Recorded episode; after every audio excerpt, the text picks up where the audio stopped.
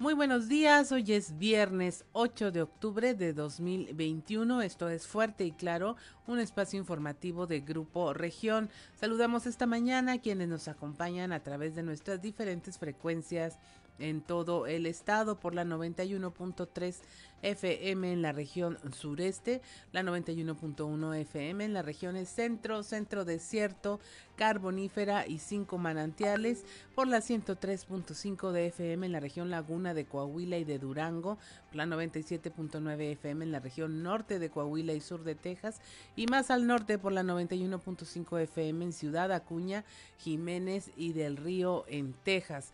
Un saludo también a quienes nos siguen a través de las redes sociales por la página de Facebook Región Capital Coahuila. Soy Claudia Olinda Morán y estos son los titulares de hoy. Bajo investigación, la llamada estafa maestra del Colegio Modelo de Sabinas, la directora del Colegio Modelo, María eh, de Jesús Moreno Garza, informó que se tiene bajo investigación hasta a, la hasta ayer directora del nivel de secundaria Briseida Muñiz Aguilar, esto luego de que al solicitarle informes sobre el dinero que se había reunido para un viaje de fin de cursos de alumnos del tercer año, que se programaron para ir a Disneylandia y la NASA. Eh, la maestra ya solo dijo que no contaba con el eh, efectivo, motivo que llevará hasta las últimas consecuencias mediante una investigación para saber qué es lo que ocurrió. Aún falta por recorrer en el proyecto Agua Saludable para la Laguna. El gobernador eh, de Durango y de Coahuila firmaron el convenio vinculante para el importante proyecto hidrológico del que el presidente Andrés Manuel López Obrador supervisará avances este viernes. Reconoce el subsecretario de Derechos Humanos Alejandro Encinas la sinergia con el gobernador Miguel Riquelme en pro de los derechos humanos. Dice que se ha trabajado bien y en la agenda de derechos humanos que reclama no solo Coahuila, sino el país. Gracias a la baja en el índice de contagios de COVID-19, eh, lo que ha disminuido el número de pacientes hospitalizados en las distintas regiones del estado, poco más de 150 alumnos de la Facultad de Medicina Campus Saltillo han podido regresar ya a realizar sus prácticas a los hospitales. En Monclova esperan indicaciones sobre la implementación del aborto en el hospital Pape. Aún no notifican sobre la nueva reglamentación, por lo que el Hospital Regional Amparo Pape se encuentra pendiente de cualquier nueva instrucción. El presidente municipal de Allende, Antero Alvarado, informó que dentro del último reporte dado por el Departamento de Vectores de la Secretaría de Salud, se reportan en su municipio 211 casos sospechosos de dengue. Para que los jubilados y pensionados en México puedan regresar a la actividad productiva y con ello mejorar su estabilidad económica, emocional y de salud, el diputado federal Jericó Abramo presentó una iniciativa durante la sesión ordinaria en el, en el Pleno de la Cámara de Diputados. Finalmente, el alcalde de Saltillo, Manolo Jiménez, compartió con el alcalde electo de Arteaga, Ramiro Durán García, las acciones y políticas públicas que se implementaron durante su administración, las cuales colocaron a la capital de Coahuila como un referente a nivel nacional en diversos rubros. Esta y otra información hoy en Fuerte y Claro comenzamos.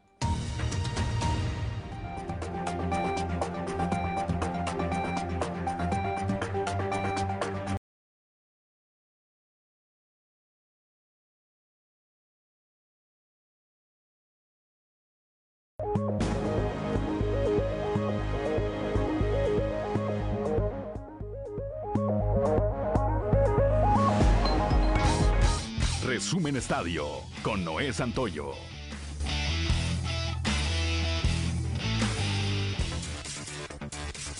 Selección mexicana de Gerardo Martino se vio superada en gran parte del partido ante Canadá y apenas pudo empatar a un gol en el Estadio Azteca en la cuarta jornada del octagonal final de la CONCACAF, cediendo la cima del camino a Qatar 2022 a Estados Unidos. De no ser por Guillermo Ochoa, el tricolor pudo haber sufrido un revés imperdonable frente a su afición, misma que regresó tras dos años al imponente coloso de Santa Úrsula para ver un juego del seleccionado, aunque ellos tampoco ayudaron mucho con el grito homofóbico porque las acciones se tuvieron que detener algunos minutos. Matthew Stanford lanzó para 365 yardas y un touchdown en el juego en que los Rams de Los Ángeles derrotaron 26 a 17 a los halcones marinos de Seattle, quienes perdieron a Russell Wilson en la segunda mitad por una lesión en un dedo de la mano con la que lanza. Wilson se perdió tiempo significativo debido a una lesión por primera vez, luego de lastimarse uno de sus dedos. La lesión llegó por un contacto cuando el mariscal de campo ya había movido el brazo hacia adelante para hacer un pase a la mitad del tercer cuarto.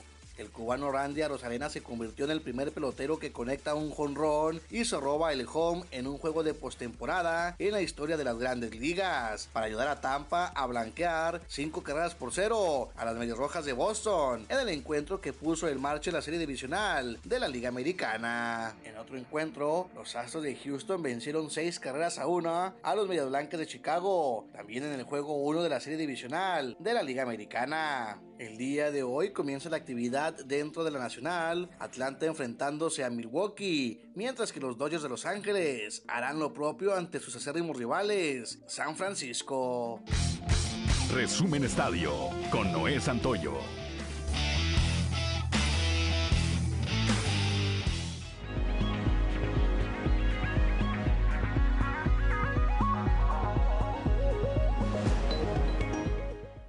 6 de la mañana con 14 minutos y es momento de irnos a la cotización peso dólar. El tipo de cambio promedio del dólar en México el día de hoy es de 20 pesos con 54 centavos, una ligera disminución. A la compra 20 con 29, a la venta 20 con 78 centavos. Y bueno, ahora es momento de irnos a un resumen de la información nacional. Suben el chile, el, tomate y la cebolla con una inflación del 6% en septiembre, la más alta desde abril. Estos productos encabezaron la lista de aumentos según datos del INEGI, seguidos del precio de aceites y grasas vegetales comestibles y del gas eh, doméstico LP. Los productos que al contrario disminuyeron sus precios fueron el chayote, los plátanos, la naranja, el aguacate y el transporte aéreo. Escasean medicinas. El llamado INSABE, Instituto de Salud para el Bienestar, solo ha entregado una décima parte de los medicamentos solicitados por los estados. En la información presentada en su plataforma oficial, donde se reporta el avance de las entregas, está registrado que del número de piezas solicitadas por los estados en las órdenes de suministro, el INSABI solo, les ha entregado 1.7 millones de medicamentos, cuando lo pedido fue un total de 18.3 millones. La compra de medicamentos y material de curación en el año 2021 la hizo la UNOPS, la Oficina de las Naciones Unidas, que el gobierno mexicano contrató para ello, pero el acuerdo fue que eh, entregaría lo adquirido en solo 11 almacenes y de ahí la entrega a los estados la haría el propio INSABI. Autopista gratis en el Estado de México. Al menos por unos días se dará acceso gratuito a la autopista urbana llamada Siervo de la Nación, que corre a lo largo de 14 kilómetros hasta Ecatepec en el Estado de México. La vialidad fue inaugurada ya y abierta a los automovilistas y será gratuita hasta el 20 de octubre. Después, para circular por esta autopista, el costo será de alrededor de 70 pesos en su recorrido total, el cual se pagará solo con telepeaje y será una de las principales vías de acceso hacia el Aeropuerto Internacional Felipe Ángeles. Se estima que va a beneficiar anualmente a 21 millones de usuarios.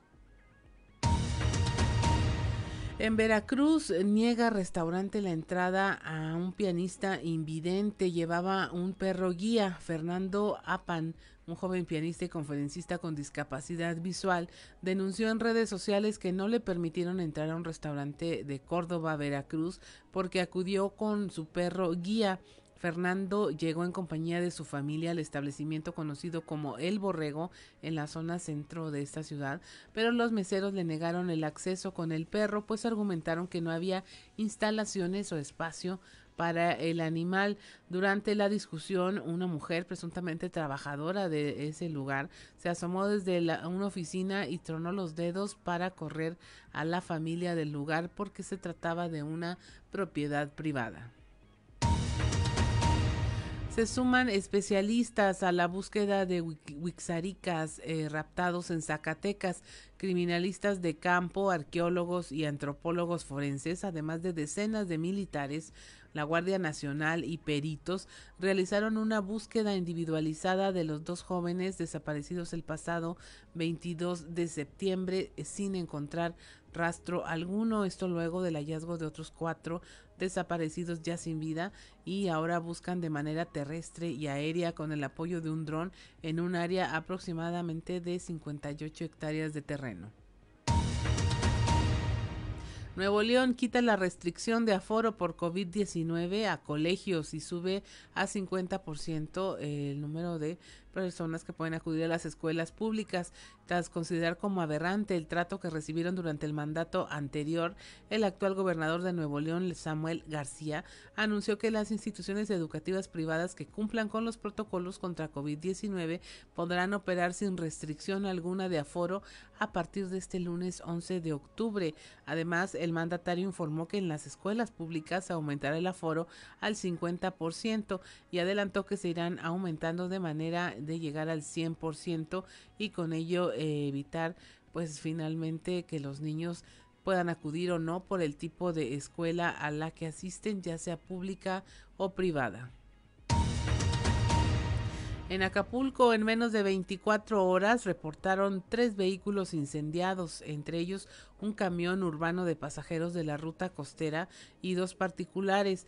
Hombres armados rociaron con combustible y le prendieron fuego a un camión de la ruta costera, en tanto los automóviles fueron quemados por desconocidos. Hasta el momento, en ninguno de los tres hechos, las autoridades de seguridad pública de Guerrero ni las ministeriales han logrado detener a los presuntos responsables de esta quema. Y hasta aquí la información nacional. Son las 6 de la mañana con 20 minutos. Estamos en Fuerte y Claro. Regresamos.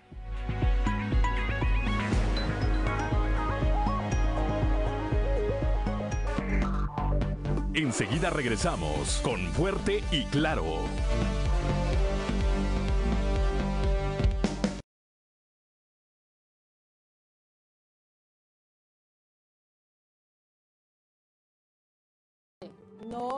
Gobierno, ni los aliens, ni nadie te va a controlar con un chip. No tengas miedo. Pronto, estar vacunado será necesario para ir a lugares públicos. Ayudemos a bajar los contagios. Vacúnate, Gobierno del Estado de Coahuila, en coordinación con el Gobierno de México. Fuerte, Coahuila es. Hazlo por ti y hazlo por todos. Sigue utilizando tu cubrebocas. Si es de tela reutilizable, cámbialo cada cuatro horas o en cuanto lo sientas húmedo. Desinfectalo bien y déjalo secar al sol. Si es desechable, solo puedes usarlo una vez. Sigue implementando las medidas que ya conoces y cuídate. Hazlo por ti y hazlo por todos. Fuerte, Coahuila es. Pon atención, seguimos en pandemia. Aunque estés vacunado, puedes transmitir el virus y poner en peligro a los demás. Por eso, hagamos lo necesario Sigue utilizando el cubrebocas. Es obligatorio. Mantén la sana distancia y respeta siempre las reglas de sanidad en tiendas, restaurantes o más lugares públicos. Hagamos lo necesario y ayudemos a que los contagios sigan bajando. Fuerte, Coahuila es. Vacúnate. En otros países la vacunación contra el COVID-19 ya va muy avanzada y las cosas están mejorando. Aquí, entre más gente esté vacunada, mejor. Vacúnate. No, no basta con que tus abuelos o tus papás ya estén vacunados. También los jóvenes podemos enfermarnos y pronto va a ser indispensable para entrar a los estadios o a los bares. Vacúnate, Gobierno del Estado de Coahuila, en coordinación con el Gobierno de México. Fuerte, Coahuila es. Vacúnate. Ponte la vacuna contra el COVID-19. Entre más personas la tengamos, más pronto volverán las cosas a ser como antes. Vacúnate. No, no eres conejillo de indias de nadie. Todas las vacunas ya fueron aprobadas y mucha gente en el mundo ya se las puso. Deja de poner excusas. Pronto estar vacunado va a ser necesario para viajar o entrar a algunos lugares. Vacúnate, Gobierno del Estado de Coahuila, en coordinación con el Gobierno de México. Fuerte, Coahuila es. Vacúnate. Sí, aunque te pongas la vacuna, te puedes contagiar de COVID-19. Pero los síntomas serán menos graves y tienes menor probabilidad de que te hospitalicen. Vacúnate. No, ni el gobierno, ni los aliens, ni nadie te va a controlar con un chip. No tengas miedo. Pronto, estar vacunado será necesario para ir a lugares públicos. Ayudemos a bajar los contagios. Vacúnate, Gobierno del Estado de Coahuila, en coordinación con el Gobierno de México. Fuerte, Coahuila es. Hazlo por ti y hazlo por todos.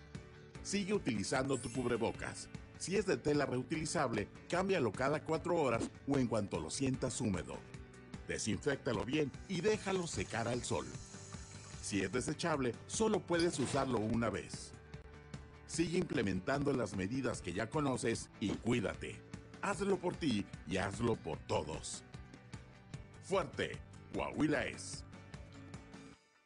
Pon atención, seguimos en pandemia.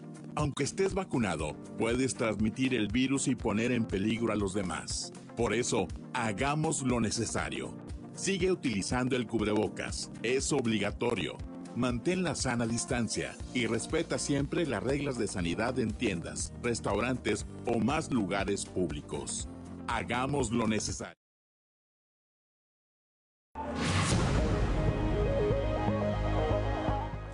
6 de la mañana con 24 minutos. Es momento de presentarle eh, nuestra portada del, periódico Capital, un medio de grupo región. Si usted va manejando, aquí se la platicamos y si nos puede seguir a través de las redes sociales, pues vea el producto completo, la publicación completa y compártala.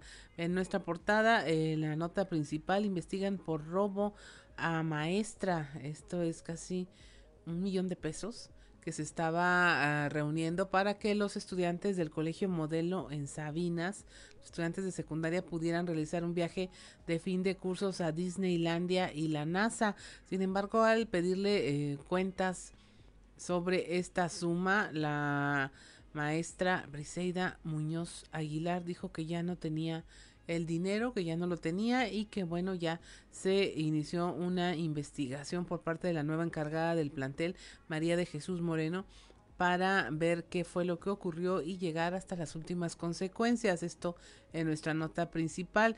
En otros temas tenemos cómo se avanza en este programa Agua para la Laguna. Aún le falta al proyecto, dice el gobernador Miguel Riquelme, eh, pero bueno, ya inició y destacó el mismo lo positivo que se ha logrado. El, subse el, subsecretario de Gobernación, Alejandro Encinas, reconoció la sinergia con la que se ha trabajado con el gobernador Miguel Riquelme, el gobierno de Coahuila, en la agenda de derechos humanos que reclama y necesita no solo la entidad, sino todo el país. También tenemos información de cómo bajan los contagios de COVID-19 y gracias a ello los alumnos de la Facultad de Medicina ya pueden regresar a realizar sus prácticas en los hospitales. Más de 150 regresan ya a esta actividad. También le hablamos como, de cómo Coahuila ha sido punta de lanza en materia de derechos humanos. Eh, a fin de fijar las bases de colaboración y emprender acciones de prevención y protección de los defensores de los derechos humanos y periodistas, el gobernador Miguel Riquelme suscribió ya un acuerdo con el subsecretario de Derechos Humanos, Población y Migración del gobierno federal, Alejandro Encinas, y Coahuila se convierte así en el primer estado en firmar este convenio para que se implementen mecanismos de protección para estas personas defensoras de derechos humanos y los periodistas. También finalmente vemos cómo el alcalde Manolo Jiménez comparte la receta del éxito de Saltillo con el, el, alcalde electo de Arteaga y bueno, esta es nuestra portada del día y lo invitamos ahora a que escuche que se oye en los pasillos.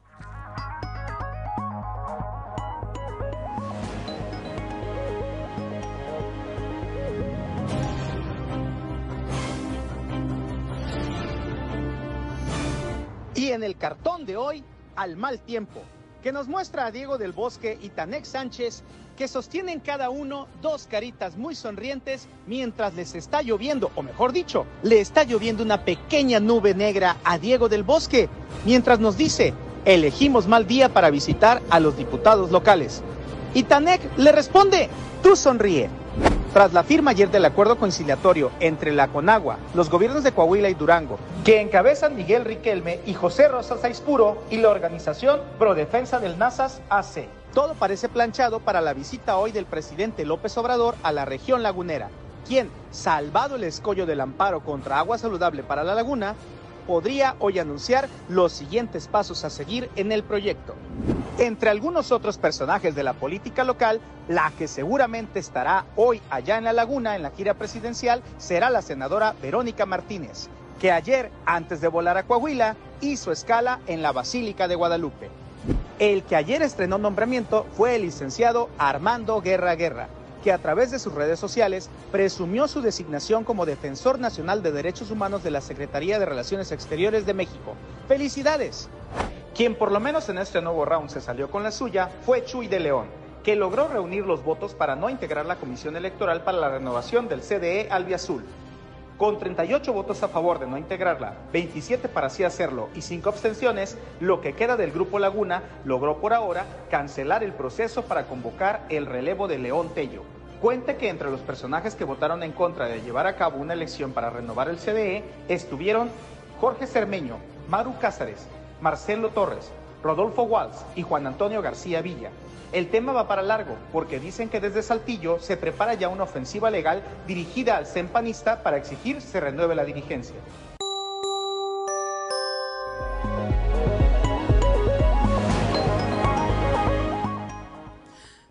6 de la mañana con 29 minutos, pues ahí tiene usted el mundo de la política, lo que se escucha a través de los pasillos. Pero ahora vamos a nuestro recorrido con la información que tienen nuestros corresponsales en el eh, resto del estado y aquí en la región sureste.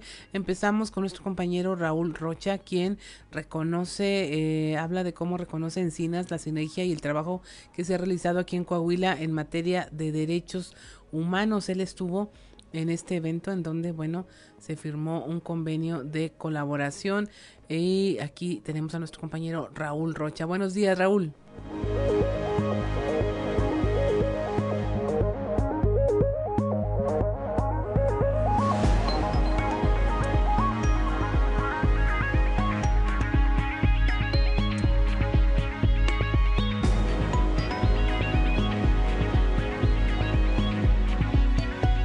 ¿Qué tal compañeros? Buenos días. Esta es la información para el día de hoy. El subsecretario de Derechos Humanos, Población y Migración de la Secretaría de Gobernación, Alejandro Encinas, reconoció la sinergia con la que ha trabajado con el gobernador Miguel Ángel Riquelme Solís en la agenda de derechos humanos que reclama no solo Coahuila, sino todo el país. Confió que en la segunda mitad del gobierno federal se pueda concretar las políticas públicas para una nueva cultura que respete los derechos humanos con aprecio y reconocimiento al señor gobernador constitucional del Estado de Coahuila, Miguel Ángel Riquelme, con quien debo reconocer a lo largo de tres años hemos construido una sinergia muy importante para atender una agenda de derechos humanos que reclama no solamente el Estado de Coahuila, sino todo el país. Y esperamos que en los tres años que, bueno, que resta el gobierno federal podamos concluir eh, la conformación de una agenda que nos permita garantizar en Coahuila y en todo el noreste del país pues unas políticas que construyan una nueva cultura para el respeto, garantía y ejercicio pleno de los derechos humanos. Necesitamos sumar esfuerzos, asumir nuestras responsabilidades, fortalecer los lazos con la sociedad civil y con las personas defensoras de derechos humanos y periodistas para enfrentar una situación emergente que es la violencia. Esta es la información para el día de hoy. Buen día. 6 de la mañana con 32 minutos. También aquí en la región sureste, la Comisionada Nacional de Búsqueda de, Desaparecidos, Carla Quintanilla, refirió que desde 2006 en México se han registrado más de 91 mil desapariciones. La información con nuestra compañera Leslie Delgado. Buen día, informando desde la ciudad de Saltillo. La Comisionada Nacional de Búsqueda de Desaparecidos, Carla Quintana, refirió que desde el 2006 en México se han registrado más de 92 mil desapariciones, de los cuales 35 han sido sentenciados. Asimismo, indicó que persiste hasta un 98% de impunidad en la resolución de este tipo de problemáticas sociales. A continuación, escucharemos su declaración digamos que hemos tenido en estos dos años más de 2.000 jornadas de búsqueda, eh, cuáles son los estados con mayor índice de desaparición. Tenemos más de, eh, de 92.800 personas reportadas como desaparecidas, la gran mayoría de ellas desde 2006 a la fecha. Insisto, no solo estamos hablando de desaparición forzada, tenemos otros, otros delitos, pero dependiendo de la fuente que se observe, que se tome, eh, se habla entre un 94 y un 98, 99% de impunidad. Es decir, es un problema eh, endémico, es un problema muy grave, mucho mayor. En el país solamente hay 35 sentencias por desaparición forzada, teniendo más de 92.800 personas desaparecidas. Y no, no, no dice cuál delito, puede ser desaparición forzada, puede ser por particulares, puede ser secuestro, puede ser reclutamiento forzado, puede ser trata de personas, etcétera, etcétera. Agradezco la intervención y deseo que tengan un excelente día. Ahí lo tiene usted, 98% de impunidad es lo que reconoce la Comisionada Nacional de Búsqueda de Desaparecidos, Carla Quintana, 98%. También aquí en la región sureste regresan a las prácticas eh, profesionales en hospitales más de 150 alumnos de la Facultad de Medicina. La información con Christopher Vanegas. Muy buenos días, compañeros. Los saludo con mucho gusto a ustedes y a todos nuestros radio escuchan y déjenme platicarles que el día de ayer hablamos con Jesús Ángel Padilla, quien es el director de la Facultad de Medicina, quien nos comentó que, bueno, pues eh, el año pasado, por eh, la contingencia de COVID-19, se suspendieron las actividades, las prácticas de los alumnos, esto en los hospitales, pero que con la reactivación que se ha dado, Aquí en el estado ya más de 150 alumnos han regresado a realizar sus prácticas dentro de los nosocomios. Escuchemos parte de su declaración. Están acudiendo en forma escalonada en algunas materias que son prioritariamente eh, prácticas, eh, siguiendo las normas y las reglas de cada uno de los hospitales, de tal manera que eh, hemos podido rescatar esa parte tan importante del aprendizaje de, de los futuros médicos. Si ellos establecen un compromiso tanto del internado como del servicio social, un compromiso con las instituciones. Y las instituciones se encargan de velar por su seguridad y, y, el que se siga prestando los servicios de salud. Ellos no han dejado de servir a la comunidad, están al pie del cañón prestando su servicio social o haciendo su internado. ¿Y contagios ha habido en Afortunadamente no hemos tenido en esta última generación ningún contacto. Pues bien, esta es con la información con la que contamos al momento. Que tengan un excelente día. 6 de la mañana con 36 minutos. Ya van tres semanas de que se habría instalado el albergue temporal para migrantes allá en Ciudad Acuña y las autoridades migratorias no se han aparecido por ahí. El reporte con nuestro compañero Ricardo Ramírez. ¿Qué tal amigos de Fuerte y Claro? Los saludo con mucho gusto desde la frontera norte de Ciudad Acuña y bueno, para comentarles que a pues eh, casi tres semanas de que el albergue para migrantes, la mayoría de ellos haitianos, se habilitara en esta frontera. Hasta el momento pues las autoridades migratorias no han dado atisbo sobre la instalación de un módulo para el inicio del reconocimiento de asilo político en México. Esto lo denunció la síndico por minoría en el municipio, Yamile Matanos, quien eh, comentó que hasta la fecha las autoridades migratorias no se han acercado con los migrantes para expresarles siquiera pues eh, cuándo pudiera iniciarse estos trámites, cuándo estaría personal de la Comar o del Instituto Nacional de Migración Federal en Ciudad Acuña para poder iniciar con su registro. Esto nos comenta, pues empieza a desesperar a los migrantes debido a que, bueno, pues ellos lo que quieren es trabajar, conseguir dinero, tanto para mantenerse como para apoyar a sus familias en Haití, donde, bueno, muchos de ellos siguen teniendo familiares. Y, si, lo entendemos es lo que se les ha estado diciendo la, a la gente que tengan paciencia que esto es como cualquier trámite en un país en cualquier país tienen sus reglas tienen sus este eh, bueno, eh, no contaban con, con, su gente preparada para, para estos casos, pero ahorita solamente existen este, 10 agentes, entonces pues es difícil. Informó desde Ciudad Acuña Ricardo Ramírez. 6 de la mañana con 38 minutos allá en el norte de la entidad, en Allende, están reportando ya 211 casos sospechosos de dengue. El reporte con Norma Ramírez. Muy buenos días.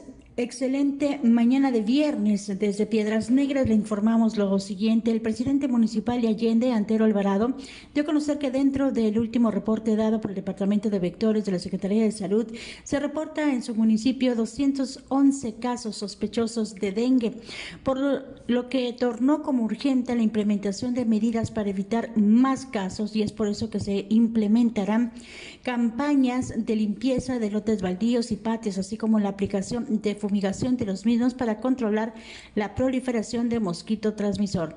Estos son los detalles. Como Monterrey San Antonio y fueron trasladados allá. Y esa era la preocupación de, de, un servidor porque no deja de ser una responsabilidad de la gente que uno gobierna, ¿no? Y en ese sentido, bueno, pues seguimos coordinándonos con el sector salud, poniendo en, en ese sentido eh, los asuntos que eran de vital importancia para nosotros, como el caso del dengue. Y, y, bueno, pues estábamos haciendo las acciones en conjunto. Es por eso que el lunes se tomó la determinación de hacer una fumigación ya completa. ¿Cuántos casos me decía que son sospechosos? 211 casos, de acuerdo a lo que nos está reportando el doctor Sosa, que es el epidemiólogo de la jurisdicción 01. Para Fuerte y Claro, desde Piedras Negras, Norma Ramírez.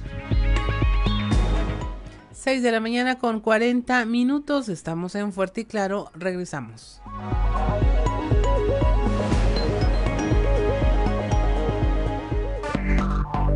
Enseguida regresamos con Fuerte y Claro.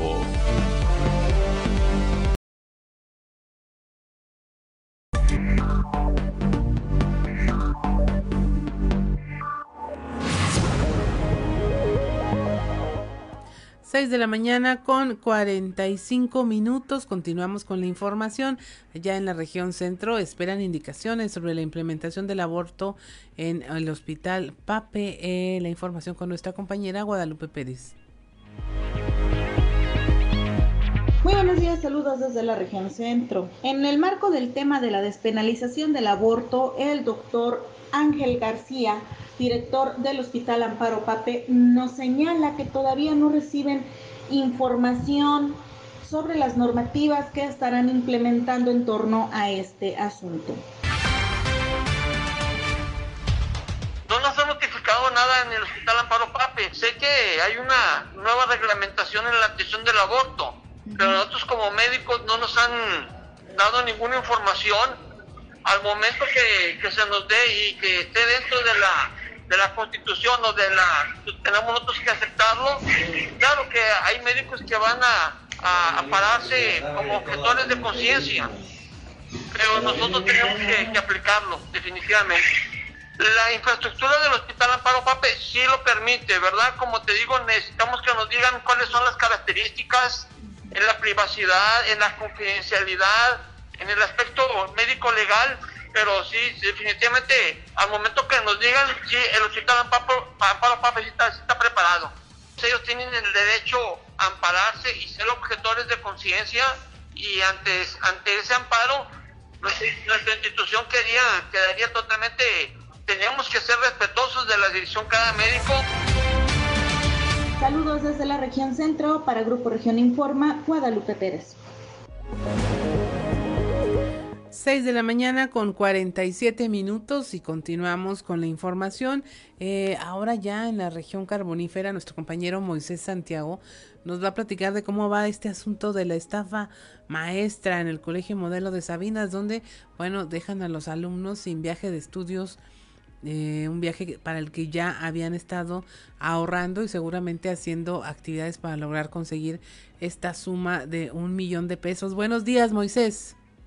Muy buenos días, Claudia, y a todo nuestro amable auditorio que nos escucha a través de nuestras frecuencias. Pues sí, efectivamente, como lo venías comentando, eh, sucedió esta situación en el Colegio Modelo de Sabinas. La directora del colegio, eh, Luisa, Luisa Aguilar, está siendo investigada luego de desaparecer más de un millón de pesos que se había reunido para los alumnos para un viaje a Disneylandia y otro viaje a la NASA. Al ser cuestionada sobre esta situación, dijo que ya no contaba con el recurso. Así lo dio a conocer la directora general del plantel, María de Jesús Moreno. un viaje a Orlando, Florida y otro a la NASA de Houston y este al no realizarse con lo de la pandemia, ¿verdad? Se pospuso ese tiempo y cuando se pretendió o realizar o recuperar, pues este el dinero ya no estaba. Se lo daban a ella personalmente o a su cuenta de ella, ¿verdad? Pues ahorita no estamos, este, estamos en pláticas, estamos este, asesorándonos para ver qué vamos a, qué medidas se van a tomar, qué medidas se van a tomar con, con, este, con esta situación. Pues nosotros como dirección general este, nos enteramos ahora en agosto y cuando ¿Este se... Sí, ahora en agosto, eh, porque se iba a realizar el viaje en el 2020 y se suspendió hasta, hasta ahora, este, hasta estas fechas, ¿verdad? Entonces, este, no, nosotros no teníamos conocimiento de que el dinero no estaba en donde debería estar. De los cobros sí. Del viaje creíamos que estaba todo en orden en la agencia.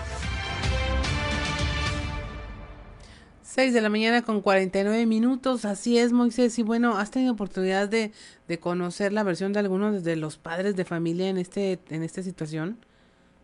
Bueno, mira, el día de ayer por la mañana que estuvimos ahí en el colegio, hubo una reunión precisamente con padres y madres de familia de este colegio, pero ninguno de ellos quiso dar alguna declaración al respecto.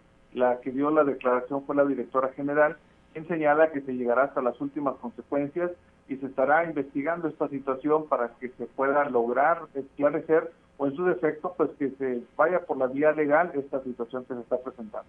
Así es, pues un tema lamentable. Nadie eh, debería de estar eh, expuesto a perder su carrera, a perder todo lo que ha, por lo que ha trabajado por una eh, suma y una situación de este tipo y pues menos también quienes hayan puesto todo su empeño en reunir este dinero. Muchas gracias Moisés por la información. Claro que sí, Claudia, es un placer saludarles desde la región carbonífera, su amigo y servidor Moisés Santiago. Que tengan un excelente día. 6 de la mañana con 50 minutos, él tiene los eh, benditos viajes de estudio que en algún momento la Secretaría de Educación los suspendió y eh, de hecho los prohibió para evitar las salidas de los alumnos en eh, que corrían algún riesgo en este tipo de actividades, pero pues como vemos cada quien se puede organizar y pues la, lamentablemente bajo esta situación pues está ocurriendo este fraude, esta estafa como la titularon, estafa maestra, pero pues que definitivamente deja con un mal sabor de boca muy seguramente a los alumnos, a, los padres de familia y pues a la institución por la falta de cuidado en este tema que pues tiene que ver con dineros, con finanzas, donde hay que ser muy transparentes y muy cuidadosos para evitar malos entendidos. Y en un momento más vamos a estar platicando con nuestro compañero Víctor Barrón allá en la laguna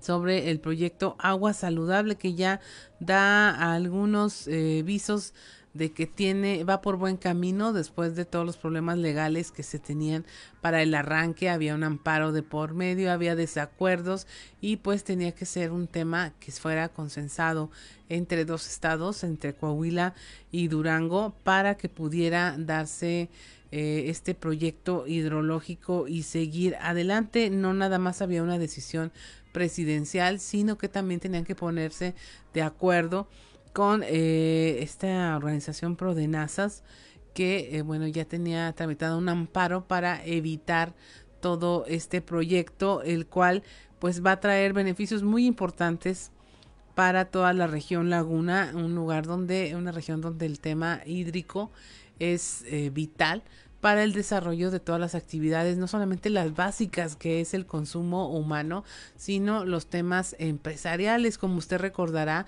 la cuenca de la laguna pues ha sido motivo de debate a nivel nacional por la utilización para el tema eh, lechero, donde, bueno, es importante decirlo, ya hasta se había pensado en cambiar la cuenca lechera al sur del país. Buenos días, Víctor. Buenos días, Claudia, y buenos días a nuestros amigos de Fuerte y Claro. Ayer, pues, aquí en Torreón, en las instalaciones de la Universidad Iberoamericana, se firma un convenio conciliatorio en el que, bueno, la parte central de esto es eh, el tema de los ambientalistas prodenazas eh, eh, representados allí en esa mesa por el doctor Francisco Valdés Pérez Gasga, estuvieron los dos gobernadores, Miguel Ángel Riquelme Solís por parte de Coahuila, José Rosa Saizpuro por Durango, el director general de Conagua, pues es quien firma esto, Germán Martínez Antoyo. Hubo también representación de de la Secretaría de Gobernación como, como testigo de, de, esta firma, donde pues previamente ya les habíamos informado a nuestro radioescucha sobre esos compromisos que eh, eh, eran la exigencia de los de los ambientalistas, en este caso para eh, el desistimiento del amparo, que era pues Claudia, amigos, el elemento que estaba deteniendo jurídicamente el avance de esta obra de agua saludable para la laguna, en donde eh, pues el señalamiento principal de los ambientalistas era el de eh, el pues presunto daño ambiental que se le causaría al eh, al área natural protegida del Cañón de Fernández, ubicado para nuestros amigos de todo Coahuila. Esto se ubica en la laguna de Durango, en Ciudad Lerdo pero como es un proyecto bueno que abarca pues toda la comarca lagunera en ambos en ambas entidades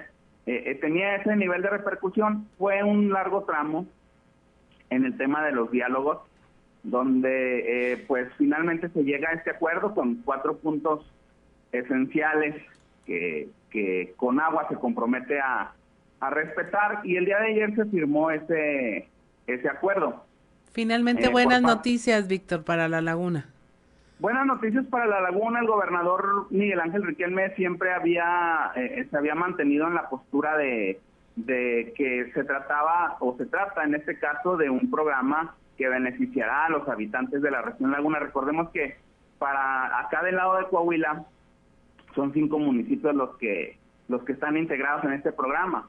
Es decir, desde el tramo que es los límites con Durango empieza Torreón, eh, eh, eh, Torreón, Matamoros, Francisco y Madero, Viesca y San Pedro de las Colonias. Así es. Serían los, los municipios beneficiados por este por este programa. Finalmente había que sí. Es lo que destraba jurídicamente esta parte. Recordemos que el presidente López Obrador había dicho, bueno, ya hace más de un mes había dicho, bueno, se pone como fecha límite el 3 de octubre para que dialoguen y todo y sabemos si este programa va o no. Así es, finalmente lo que se logra, Víctor, finalmente lo que se logra es conciliar. El gobernador lo que quería era que se escuchara todas las partes y se conciliara y se llevara todo esto a buen puerto. Eh, te agradecemos el detalle de la información, Víctor, y estaremos pendientes de los avances en esta importante materia como lo es el agua allá en la laguna. Claro que sí, y el día de hoy pues está la visita del presidente López Obrador, que sería pues ya el trámite para anunciar oficialmente este programa. Muchas gracias, Claudia. Al pendiente son las 6 de la mañana con 56 minutos, estamos en Fuerte y Claro, regresamos.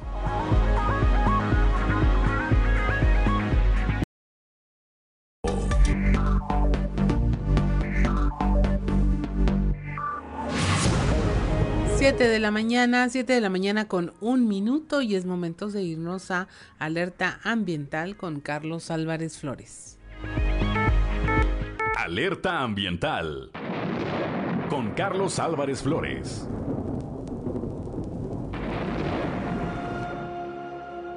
Muy buenos días. Continuando con el tema de los costos totales por agotamiento y degradación ambiental, del año 2019, debo decir que el análisis que realicé o la investigación más bien que realicé para tratar de llegar a la cifra total del costo de todos los organismos de gobierno, tanto a nivel federal como a nivel estatal. Estoy dejando fuera las direcciones de ecología municipales, pero me quiero centrar solamente en estos, en la federación y en, los, en las entidades federativas. Esta cifra de 57.871 millones de pesos, yo la hubiera destinado, ¿verdad? En caso de que yo hubiera podido definir el destino de ese dinero, lo hubiera destinado mejor a clausurar de una vez por todas los 2.223 sitios de disposición final de los residuos sólidos urbanos o de la mal llamada basura.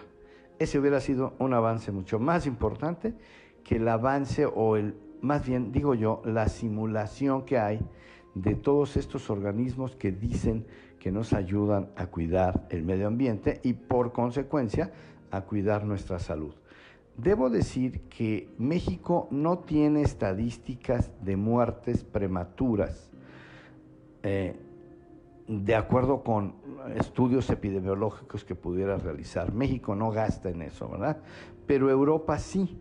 Y yo tengo datos del 2012 de la Unión Europea en donde ellos definen cuántas muertes tuvieron en un solo año por partículas 2.5, ¿verdad? Material particulado 2.5 micras por ozono y por óxidos de nitrógeno. Y traspolando esas muertes, de acuerdo con las poblaciones de Polonia y Alemania que equivalen a la población de México, debo decir que en estos 15 años en México, del 2004 al 2019, cuando menos murieron 525 mil mexicanos por muertes prematuras, con lo que queda demostrado que este modelo de gestión o esta simulación de estos organismos federales y estatales simplemente no nos conviene, no sirve, tendríamos que cambiar. Ya abordaremos el tema de lo que yo considero que pudiéramos cambiar para mejorar esta gestión. Hasta aquí lo dejamos. Muy buenos días. Alerta ambiental con Carlos Álvarez Flores.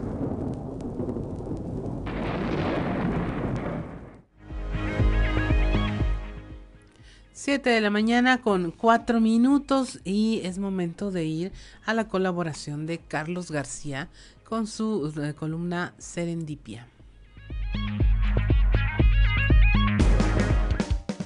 La inspiración de músicos, escritores, al descubrir que la ayuda al prójimo era un importante estímulo de su propia vida, Mauro se acercó a un asilo de ancianos en el centro de Saltillo dándose cuenta de las necesidades requeridas muy lejanas al dinero por la mayor parte de ellos. Un abrazo, escuchar, sonreír podía constituirse como un alimento real para el alma. Sin embargo, la mayor sorpresa estaría por llegar. Al realizar un mural en la habitación en la que se sobreponían quienes repentinamente sufrían algún padecimiento, se le ocurrió realizar retratos al óleo de aquellos adultos mayores con quienes convivía se propuso vender sus obras a los familiares de los abuelitos cuando estos fueran a visitarlos. Lo que sucedió ya lo anticipan. La mayor parte de ellos, y aún teniendo familia, no eran visitados ni atendidos por ellos nunca. Hoy, esos 42 soles componen una exposición titulada Como te ves, me vi, por cierto, no solamente estéticamente bella, sino poéticamente profunda, exponiendo esa violencia pasiva que jamás podremos ver normal. Aquellas musas inspiradoras están presentes y muy cerca de nosotros. Podemos transformar el futuro por dando que todo mundo quiere vivir una larga vida, pero nadie quiere llegar a viejo. Soy Carlos García Vega y los invito a leer mi colaboración completa Vital Coahuila. Como te ves, me vi. El éxodo a la tierra prometida.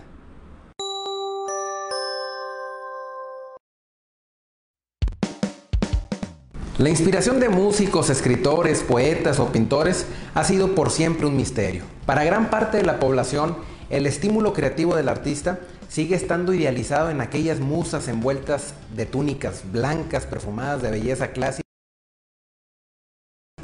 o en un imaginario éter de vida bohemia desbordada de besos, pasando por alto de que el arte es también una permanente búsqueda de respuestas y soluciones a problemas de nuestra realidad. El entorno es testigo callado de abundantes conductas discriminatorias generadoras de daño y sufrimiento hacia distintos grupos de personas. La búsqueda colectiva de su reducción debiera ser un deseo anhelado por todos. En días pasados abordamos un tema que debiera preocuparnos de manera urgente, la vejez y los problemas que la acompañan. Mención especial merece uno de los efectos de esa atroz desatención en la que los actores sociales hemos sido cómplices. Me refiero, claro, a la violencia de este grupo de la población. El maltrato a que son objetos los adultos mayores se ha convertido paulatinamente en una constante que ni siquiera somos capaces de definir como violencia. Cuando tratamos de materializar el término de violencia, lo asociamos generalmente a la fuerza física o a las armas.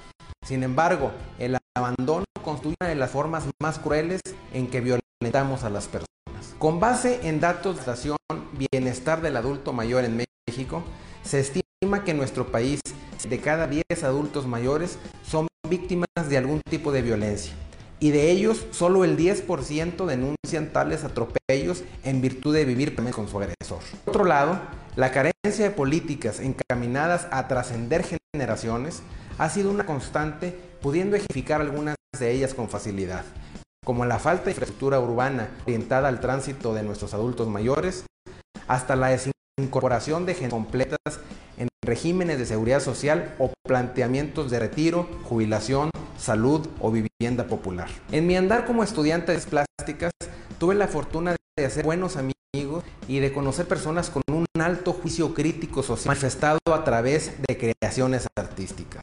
Mauro Llana Pues un mensaje duro, el de Carlos García, con el tema de, del el abandono que pueden llegar a sufrir los adultos mayores. Léalo, está en nuestra eh, página web y comparta todo este contenido y lléveselo a su mesa porque está muy interesante.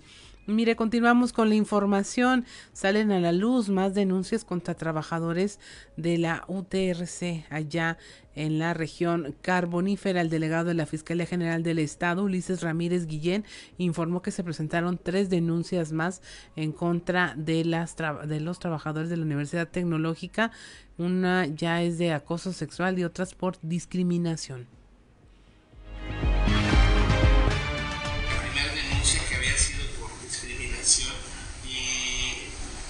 semana pasada este, se presentaron otras dos o tres denuncias más, esto por delitos también de discriminación y algunos este, por acoso este, eh, laboral y acoso sexual, no directamente en contra del rector, pero sí en contra de otras personas que trabajan o que laboraban ahí en, este, en esta institución. Pues se abrió ya una carpeta de investigación al respecto, se está trabajando en las mismas y este, veremos este, la velocidad, comprobar la velocidad de los hechos. Los datos que, tengamos serán pues, obviamente evaluados para trabajar de manera objetiva estas investigaciones que se están ahorita denunciando en este caso del, rector. Son tres por. Hasta el momento tenemos una presentada y luego se presentaron otras tres más. Es decir, serían cuatro denuncias este, y, o al menos cuatro personas que se dicen ser afectadas. ¿La, la carpeta? La carpeta de investigación obviamente pues, está, está, está, en la etapa inicial de investigación. No, no tenemos noticias que se vayan a incrementar, obviamente nosotros solamente recibimos las denuncias como un derecho de petición que tiene todo 7 de la mañana con 10 minutos. Y mire, ahora vamos a hablar de otro tipo de acoso. Es el acoso que se vive en el transporte público con Diana Infante Vargas. Usted la conoció también aquí con nosotros hablando de una investigación que había realizado sobre el acoso en el transporte urbano. Y el día de ayer presentó un libro generado a partir de este trabajo que fue meramente académico y ahora pues le dio rostro y voces a las personas eh, que forman parte sin quererlo de este problema. Buenos días, Diana. Hola, buenos días, Claudia. Muchísimas gracias por la invitación. Cuéntanos eh, de la presentación de este libro. Entiendo que es producto de esa investigación que realizaste eh, eh, hace algún tiempo ya y ahora hablas de los casos de 11 mujeres que sufrieron violencia de género a borde del transporte. Así es, el libro nace a raíz del estudio que, que realicé en la, sobre la violencia de género en el transporte público, pero ahora está editado a manera de libro uh, por la editorial Cerdo Gabel y contamos la historia de 11 mujeres, incluida mía, este, que han vivido episodios de acoso o de violencia de género en el transporte público y cómo fue su proceso, ya sea de reporte, cómo fue que estos episodios eh, pues transformaron sus vidas y en qué aspectos, ¿no? Cómo cambiaron la manera en la que viven la ciudad, eh, cuánto gastan, cómo se mueven, a dónde se mueven y, y de qué manera. Así es, un trabajo y un proceso muy duro, ¿no? Tengo entendido que incluso hubo acompañamiento, ayuda emocional para poder enfrentar este este tema. Así es. Eh, una parte muy importante para mí pa, al incluir testimonios era que las entrevistas no fueran un proceso de revictimización porque eh, así como yo vi mi episodio y, y que este estudio y este libro fueron el detonante del estudio, el, el, el episodio que yo viví, perdón, fue el detonante para que yo hiciera este libro.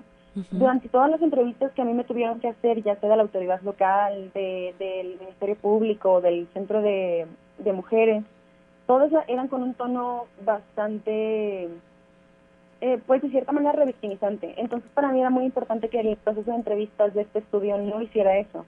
Eh, nos apoyamos mucho de Vera de la Peña, la licenciada Vera de la Peña, de la directora de la Facultad de Psicología, para crear un proceso de entrevista en el que las mujeres pudieran sentir que estaban en un entorno seguro y que su, su historia iba a ser escuchada, que al final del día pues es un factor muy importante para quien está intentando denunciar o está intentando contar el episodio que le pasó, que no sienta que nada más lo está diciendo al vacío. Así es, y es un tema en el que lo hemos normalizado lamentablemente. Lo hemos normalizado, enseñamos a nuestras niñas a defenderse de un posible acosador. Eh, las abuelas te decían, te encárgate este segurito para que puedas defenderte de un acosador en el transporte público y no se hablaba del tema más que para esta circunstancia. Ahora que lo hablas, ahora que lo pones sobre la mesa, ¿ya has notado algún cambio en la autoridad o siguen sin escuchar?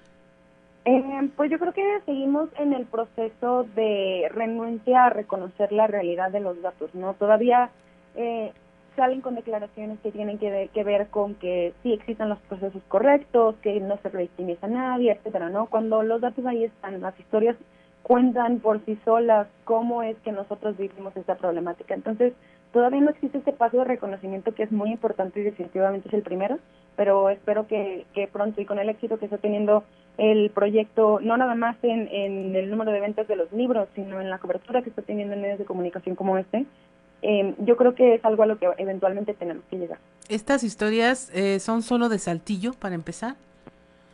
Sí, pero hago también una comparativa con algunos estudios que se realizaron en Monterrey y en Torreón, y, e incluso en esos números, el Saltillo sale muy mal parado a comparación de esas dos zonas metropolitanas. Así es. ¿Viste tú o viviste algún cambio ahora durante la cuarentena en el tema del transporte público? Que de alguna manera el distanciamiento social genere un entorno más seguro para las mujeres, para las niñas y adolescentes que se transportan a través de este medio? Pues yo creo que sí, pero fue momentáneo. O sea, el distanciamiento social al final del día en el transporte público es un tema muy difícil porque simplemente porque los camiones necesitan estar a su mayor capacidad para que les sea rentable este proceso de la ruta, ¿no? Entonces, ahorita, por ejemplo, que ya no existe tanta rigurosidad con esto del distanciamiento social, yo diría que muy probablemente el problema ya regresó a lo que siempre hemos vivido. Ahora, ¿qué falta, Diana? Porque ya fuiste sobre el dato duro, lo académico, incluso fue una investigación tan exitosa porque con el número de personas que entrevistaste, con el número de encuestadas, eh, era algo atípico para quien estaba haciendo un, estudio de, ese, eh, de este tipo, te lo eh, dijeron tus eh, maestros, tus asesores, y luego les pones rostro, les pones una voz y aún así no pasa nada. Sí, es bastante frustrante porque justo por eso te digo que seguimos como esta, en esta etapa todavía de renuencia a reconocer la problemática o, o, a, o a, como voltear a ver el estudio que ya publiqué y de la mano del cerdo Nobel y, y reconocerlo como las vivencias que nosotros tenemos, ¿no? Yo creo que tiene mucho que ver con la manera en la que leemos el papel del gobierno municipal en este momento. Obviamente a nosotros se nos, y no nada más a nosotros, sino como esta campaña de marketing, yo creo que a nivel nacional que tiene Saltillo y la actual municipal, eh, autoridad municipal, que somos la ciudad más segura para vivir en el mundo, ¿no? O bueno, en México. Este, entonces, si tú ves toda esa campaña y, y estás diciéndole a todo el mundo que somos la ciudad más segura para vivir, ¿con qué cara luego vienes a reconocer que el 95% de tus usuarios son acosados en el transporte público, como que es un mensaje que no checa, ¿no? Entonces, por más que los datos y la realidad ahí está y el estudio es totalmente legítimo y habla de las evidencias que nosotros tenemos, pues yo creo que también simplemente no les checa reconocerlo, o sea, no, no es algo que convenga políticamente ahorita. Que no es algo que convenga políticamente. Híjole, qué duro cuando se pone por encima del interés ciudadano, este, este tipo de cosas por encima de lo que las mujeres necesitan y las mujeres, niñas, niños y adolescentes, todos los que se transportan por este medio eh, que vemos que cada vez es más desdeñado no solo por el usuario que lo usa porque lo necesita y no hay otra opción, sino por quienes tienen la oportunidad en cuanto pueden se, se compran un automóvil en lugar de, de viajar en el transporte público, aun cuando las ciudades desarrolladas le apuestan a la movilización de personas en grandes cantidades. Diana, ¿dónde pueden conseguir tu libro? Tengo entendido que lo presentaste también en la Feria del Libro. ¿Dónde lo pueden conseguir ahora? Sí, nos invitaron a la Feria del Libro el pasado 3 de septiembre. Eh, fue un gusto estar ahí. Y ahorita los puntos de venta son el Cero de Babel y Floricanida. Muy bien. Eh, ¿Precios? ¿Precio único ah. del libro o cómo nos estamos manejando?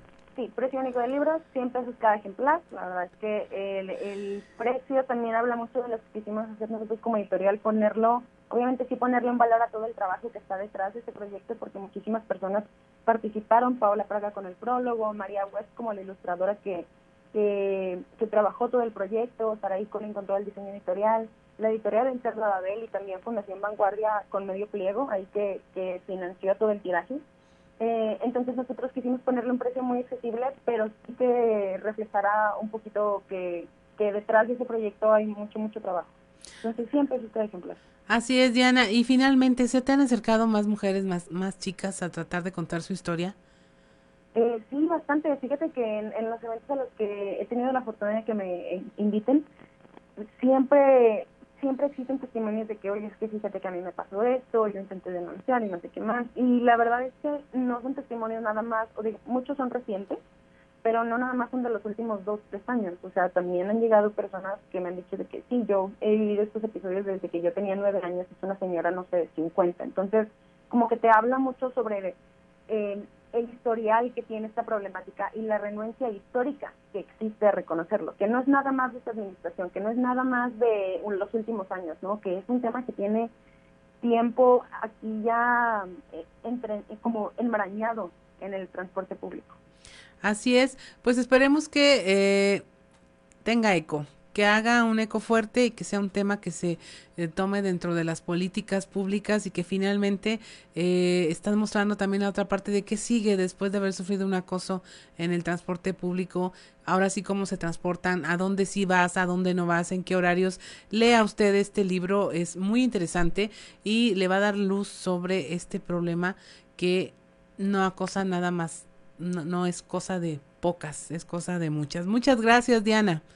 Muchísimas gracias a ti, Claudia. Y sí, ojalá eh, tengan la oportunidad de leer eh, el libro y el proyecto que nos aventamos. Yo creo que justo lo que comentabas tú hace rato de, este tema del estudio, ya pasamos por el dato duro, por así decirlo, pero ponerle cara a todas estas historias, a todas estas vivencias, el libro lo que hace es como presentarte a todas estas mujeres que se sientan a la mesa contigo a contarte las historias, como cómo, se, cómo fueron esas heridas creadas. Entonces, eh, es un proyecto interesante que, que ojalá la gente le pueda dar la oportunidad y, y que pronto tenga algún reflejo en la autoridad local. Así es, muchas gracias, gracias Diana por conversar con nosotros esta mañana y como siempre le decimos a nuestra audiencia, lleves estos temas a su casa, platíquelo va a encontrar cosas importantes. Son las 7 de la mañana con 21 minutos, estamos en Fuerte y Claro, regresamos.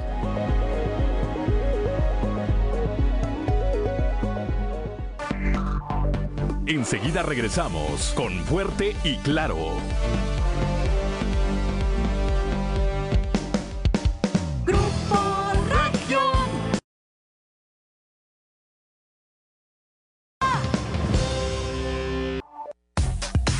Trizas y Trazos con Antonio Zamora. Siete de la mañana con 25 minutos, ya estamos en Fuerte y Claro y ya tenemos en la línea a don Antonio Zamora. Vamos a ver con quién amaneció enojado, si va a ser trizas o trazos este viernes. Buenos días, don Antonio. en serio, Claudia, en serio. ¿Qué, pasa? Qué bárbara, ¿eh? en serio. ¿Con quién amaneció enojado? Con la vida. No, no es sincero al menos, aquí yo conozco dos, tres que no lo reconocen. Sí, sí, sí, con la vida. No, nada, para nada. Fíjate, ayer, Claudia, eh, se me antojó un café eso de las nueve de la mañana y hay un desayunadero por el Boulevard Pape, donde es punto de reunión de los políticos, aunque a veces no van. eh, llegué, vi dos mesas, bueno, muchas mesas, varias mesas, pero dos mesas en especial. En una estaban eh, cuatro alcaldes electos eh, y en otra mesa estaban eh, este, Juan Carlos Terrazas, que es candidato a dirigir los destinos del Comité Directivo Estatal del Partido de Acción Nacional, al secretario del Ayuntamiento, Martín Blacayer, al director de, pues, de Protección Civil, este, que estaban por ahí echándose, pues yo creo que la grilla, ¿no? Pues más que el desayuno. Luego, de, repente, eh, se escuchó una voz estentoria, así fuerte, que decía, con la fuerza de Morena hasta el infinito y más allá. ¿Quién crees que era? Oiga, pero era desayuno y ya estaban así de entonados. No, no, no, no, pues lo que pasa es que este cuate así habla. Ah, ya. Fuerte, habla muy fuerte. ¿Y, quién crees que era? ¿Quién era? Roberto Clemente Piña, que es el presidente municipal electo de, Frontera. Ajá. Que estuvo ahí con, este, con Mario Dávila Delgado, del Partido de Acción Nacional, con Hugo Lozano, eh, Mario Dávila electo de Muclova, Hugo Lozano electo de San Buenaventura y Juan Antonio Garza García, eh, electo de Castaños, donde, por cierto, este, ahí Roberto Clemente se portó chido con, los tres este, eh, congéneres o con los tres similares. Sí. Quiero y sepas que les pagó el desayuno.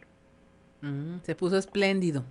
Sí, espléndido. Y, y, y, el doctor, el doctor Juan Antonio Garza García dijo, a ver si lo invitamos más seguido, a ver si lo invitamos más seguido. Pues sí, ¿no? Pero pero ya, ya, ya, en serio, Claudia, yo creo que este tipo de reuniones de los municipios conurbados de la región centro, Monclova, Frontera, Castaños y San Buenaventura, deben de continuar.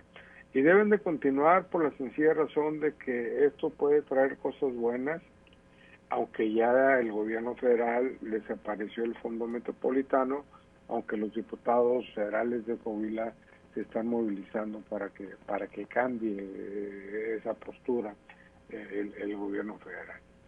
Los electos saben que deben trabajar no solamente al mismo ritmo, sino de manera conjunta para bajar recursos federales que, que beneficien a los habitantes de los cuatro municipios.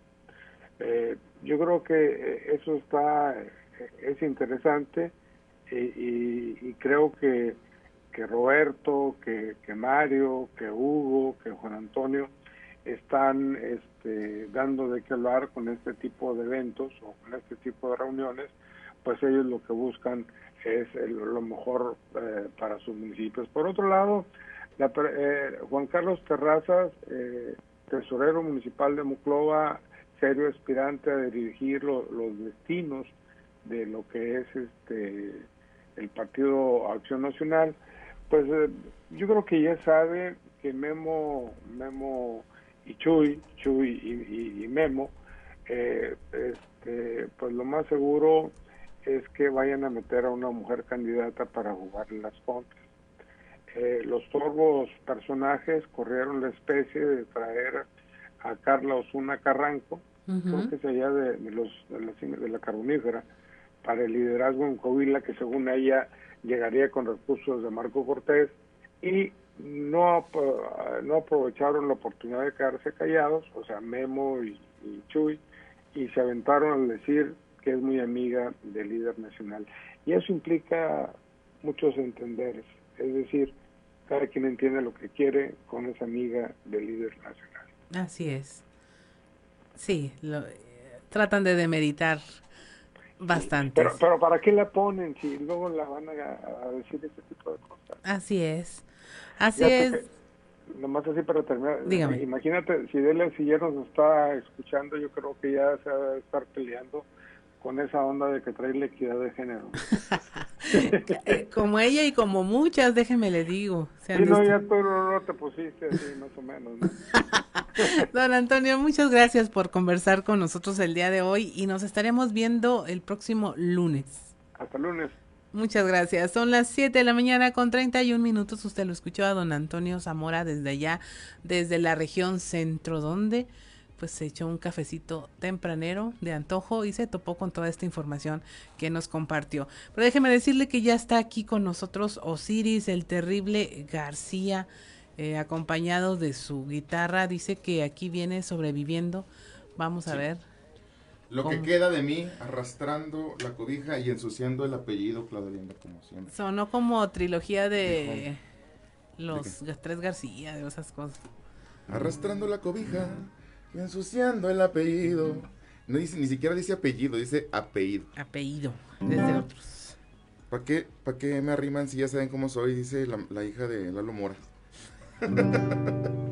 ¿Para qué se arriman si ya lo conocen? Dice todavía la muy descarada. Claudia Linda, hoy traigo la parodia. Amigos, compañeros, todos ustedes. Hoy traigo la parodia y es de Pandora. ¿Qué sorpresas trae la lista? Encontrar ahí a Chayane. Es que si no decía Chayane no queda. Julio Iglesias ya está Ringo. Dinamita que estalló.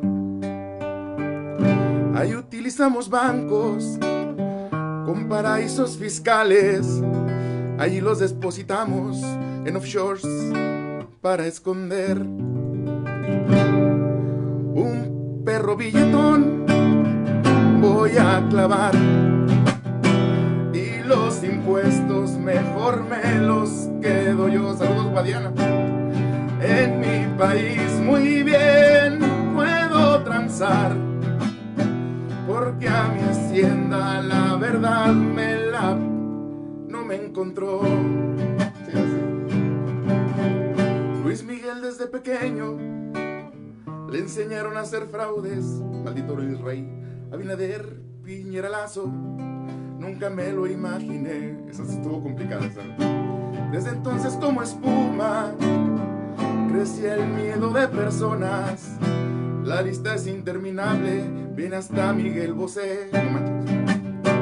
Scherer, Jorge Arganiz, Díaz Leal, hasta Guadiana, el viejo del sombrerón, Shakira y también Pep, un, no me acuerdo qué dice ahí, Fernando el Diablo, Enrique el ex gobernador, utilizando despachos, lo quisieron esconder, no salen como Armando, que ahora se quiere hacer, se quiere esconder.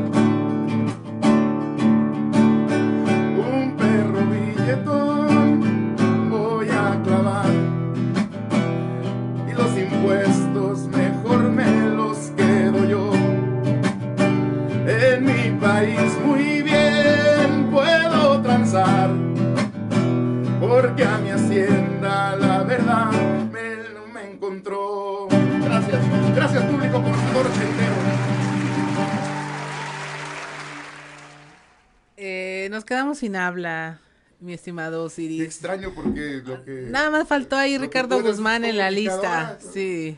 No, es que esta, esta lista está más larga que la infancia de Chabelo. Tiene todo el mundo ahí. Oye, pues sí vino a sacudirlos. Pandora. Sí, no Papers. pasar nada, hombre, nunca pasa nada. Al menos en el país en el que vivimos nunca pasa nada. Ahí tienes los, por ejemplo, los de Panamá. ¿Qué pasó? Nada. Ahí tienes... el Fonden, ahí tienes el avión, ahí tienes, no pasa nada. Bueno, del Fobaproa para acá que no ha pasado nada. Mira, los Oya, por ejemplo. Eso, o sea, robaron como si no hubiera un mañana. No pasa nada, ahorita andan ahí. Este. Entonces, vi un de, de, Luis Plata eh, que decía que no hay registro en ninguna penitenciaria de Estados Unidos o algo así de Jorge Torres. No pasa nada. No pasa nada. No, pa no, no pasa nada. Ya no voy a decir cosas. Un día tengo miedo que me dé un levantón. ¿Sabes qué? Ah, ¿Cuándo va a pasar? Ya, ya nos están apretando mucho las tuercas a, todos los de a pie. Eh, ya viste, eh, vas a cumplir 18 años y ya vas a tener tu RFC.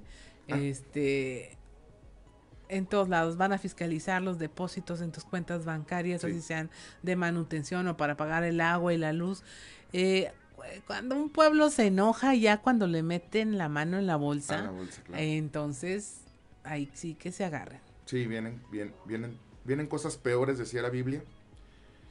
Yo creo que al final de cuentas lo de Andrés Manuel, o sea, que ganara la elección era una válvula de escape para también un país que estaba demasiado presionado y ya bastante agobiado por todo este Enojado. por todo este tipo de...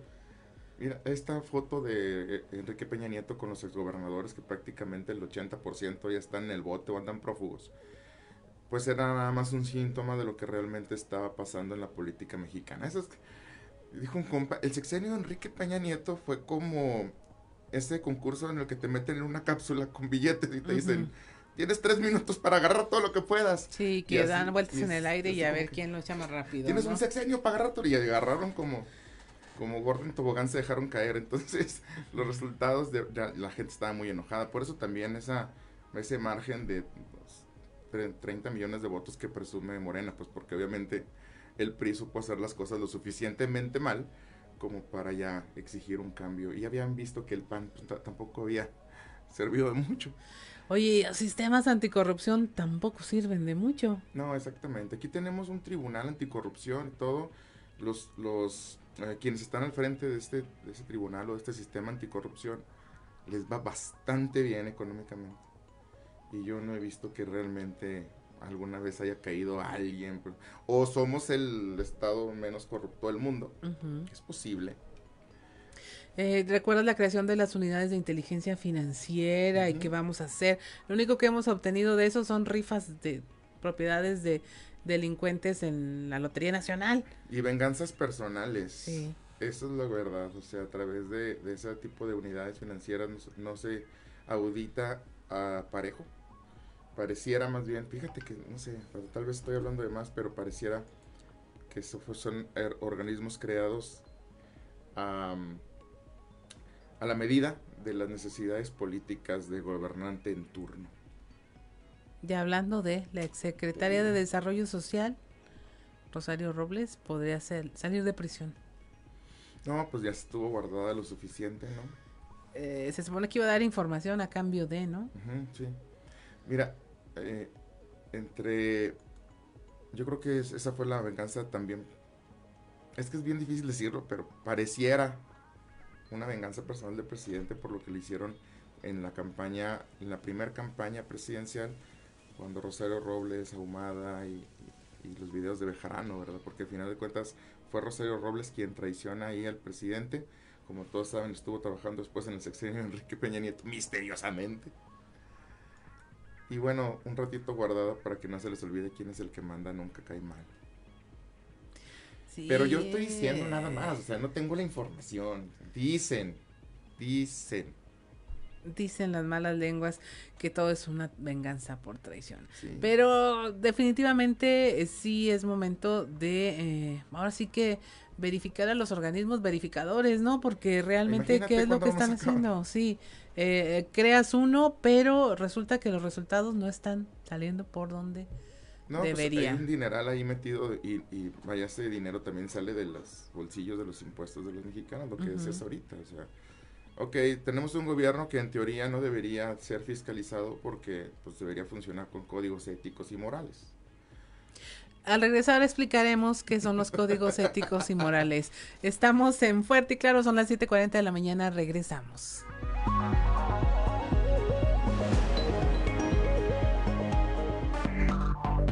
Enseguida regresamos con Fuerte y Claro. Texto de la noticia con Luis Guillermo Hernández Aranda. El contexto de la noticia con Luis Guillermo Hernández Aranda.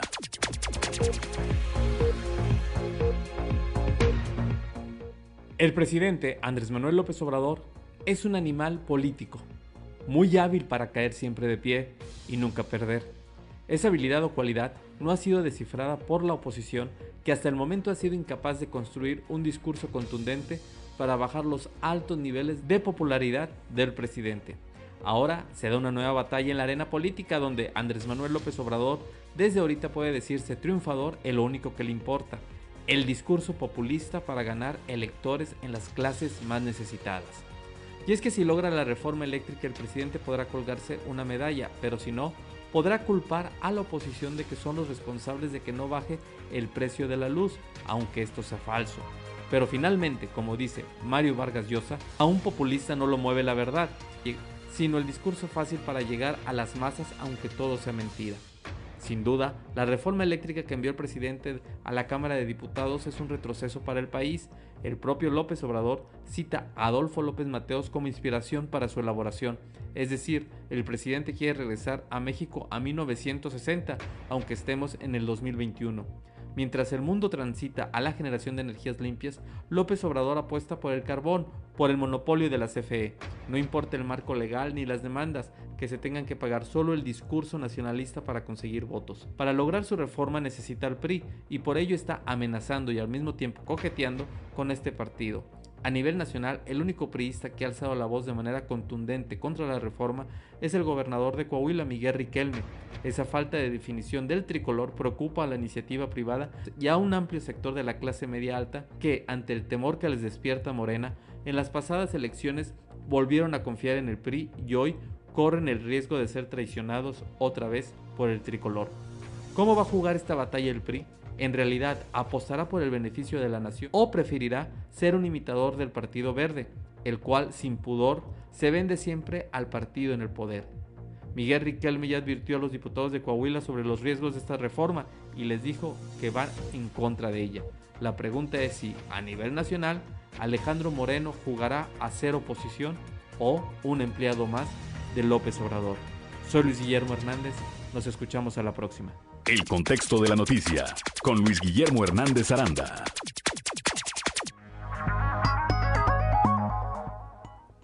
Siete de la mañana con 47 minutos. Mire, ya estamos bien enojados aquí, no sé usted.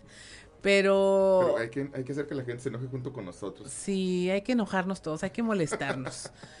es viernes, moléstese, moléstese bien, pero moléstese y al cabo tiene tiempo para venir de buenas el lunes. Sí. Pero sí hablábamos de este, de estos casos en donde, eh, como el de Lalo Mora, el cantante, Sí. que como país, como nación nos deja tan mal parados. Es el típico ejemplo de viejo mañoso. Es como que, cuidado con ese viejo mañoso. Ese es el viejo mañoso. Ajá. Y la diferencia es que canta, canta horrible, por cierto, y nadie, porque estoy seguro que nadie puede recordar una canción que haya compuesto él, porque no es compositor, es cantante nada más. Y sí, es el invasor mayor, pero del espacio personal de las fans. Estaba tocando los pechos a una de las una de las mujeres que se acercó para tomarse una foto con él. No es la primera vez que pasa, no es la primera vez que es captado en video que alguien eh, se le acerca a tomar una foto y el señor este, lo- las toca en sus partes íntimas. Me parece lo más asqueroso. Y su hija diciendo, ¿para qué se riman si ya lo conocen? Es como, ah, la culpa es de la víctima entonces. Y esto pasa en todos lados y pareciera normalizarse en nuestro país. Y es lo que me hizo enchilarme ahorita en la mañana.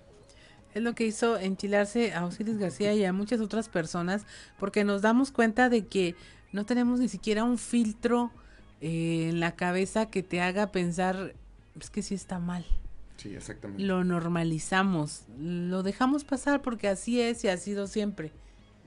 Porque hay un señor que tiene derechos Sí, por encima de una fan que se acerca a tomarse una foto. Yo creo que nadie va a acercarse con el propósito de que la toqueteen de manera abusiva. de manera sexual, lasciva y perversa.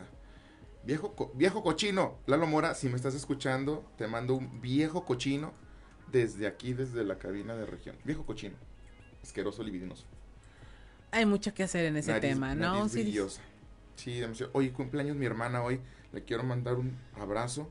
Mi hermanita Tania, no es mi hermanita, es más grande que yo. Perdón. Ups. Ah, mira. que- Gracias a, a mi hermana que ha estado conmigo en los peores momentos de mi vida. Se me hace que ella es la- el ave de mal agüero. Siempre ha estado ahí, nada te creo. No, le mando un abrazo a mi hermana Tania que hoy cumple. Ay, no voy a decir cuántos años cumple, pero ya, ya está. Ella agradecerá que no andan los volando- digas. Ya le andan volando los opilotes para encima. Nada te creas, hermanita. Un abrazo para, para ti hoy en tu cumpleaños. ¿Qué es lo que más te enoja, Osiris García, de este mundo, de este planeta en el que vivimos? Mira, la verdad, de las cosas que más me enojan es que, eh, que no haya queso cuando voy a comprar nachos eh, en, el Seven. Es como, vine a comprar nachos y no hay queso, no es posible. No, es verdad que vivo, viajo, trato de viajar lo más ligero que pueda. Este, creo que lo que más me, me, molesta últimamente es como la indiferencia social hacia los problemas. Y de hecho, tal vez también la indiferencia gubernamental hacia los problemas de, de suicidio que tenemos regionalmente. Creo que es lo que más, más me molesta. Eso y que eso y que no le bajen al baño también. Eh, algo está mal ahorita aquí, este Juan de León, ¿por qué nos dejas? Ya sabes cómo somos. Definitivamente sí hay un enojo aquí eh, social, es un reflejo de lo que estamos viviendo todos. Hablábamos también del tema del acoso en el transporte público, de cómo puede ser que ya habiendo un estudio, habiendo hechos, habiendo la data, que luego es lo que nos piden, ¿no? No hay datos, aquí hay datos. Y hay ahora historias y hay un libro y, y no se toman en serio, se normalizan estos problemas, se normalizan conductas como las de este cantante, se normaliza Sí. que haya investigadores haciendo su trabajo y no pase nada con lo que encuentran. Eh, estábamos hablando de los tiempos de Vicente Fox y aquella investigación que reveló cuánto se gastaban en quesos y, quesos y en toallas de baño y decíamos, ¿y qué pasó con eso? No pasó nada. En cobijas, aquí también en el estado de Coahuila en su momento. María Esther Monsiváis, saludos. o si todo lo que una ley de transparencia, por ejemplo, te puede aportar y no pasa nada. Ah, Hay cosas que ni siquiera delitos son, aunque sean moral y éticamente cuestionables. Eh, aquel estudio también donde que usaron cantidad enorme de datos para que la entonces Sedesol, para descubrir que la entonces Sedesol, pues daba dinero a grandes empresarios agrícolas en el campo y se cuestionó y no pasó nada y no De hecho, una de las cosas que decía, por, por muy extraño que parezca, es que el señor Ernesto Cedillo, cuando fue presidente de la República, tuvo que hacer, pues, todos conocen la crisis que tuvimos en el 94 y cómo pues el, Foba, el Fobapro, el rescate a la banca, eh, la, la ciudadanía terminó pagando. Y una de las cosas que decía en un documental Cedillo es que no había la legislación suficiente como para penar al tipo de personas que cometieron este perjuicio en contra de las finanzas del, del país, del erario, del erario nacional. Entonces es como, híjole, no es delito, pero era nada más moral y éticamente cuestionable. Entonces ten- tendríamos que particularizar cada uno de esos comportamientos porque el sentido común es el menos común de los sentidos, ¿verdad? Y estos códigos éticos y morales, algunos políticos creen que la moral es ese árbol que da moras. Y luego esto que comentábamos también, nos dicen en el corte, darle a todos por igual, que es la política del actual presidente. Te doy una pensión independientemente de si la ocupas o no. Así es. Te la doy porque soy bien buena onda y es un derecho de todos. Pues sí, pero hay quien sí la necesita y quien no.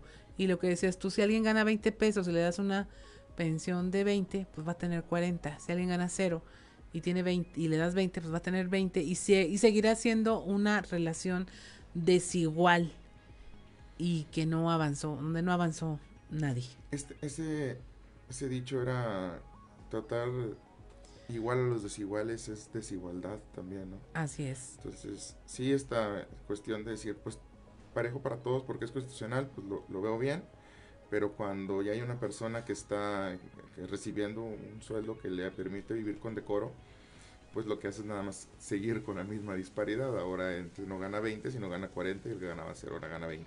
Sí. Igual disparejo para todo.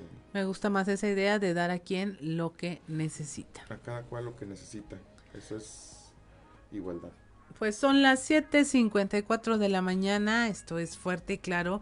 Y eh, como siempre le damos las gracias por habernos acompañado en este recorrido informativo por todo el estado y escuchar todas las voces y todas las opiniones que tenemos aquí en Grupo Región para que usted haga lo que le toca hacer, que es formar la suya y compartirla y defenderla. Mi nombre es Claudia Olinda Morán y esto fue Fuerte y Claro.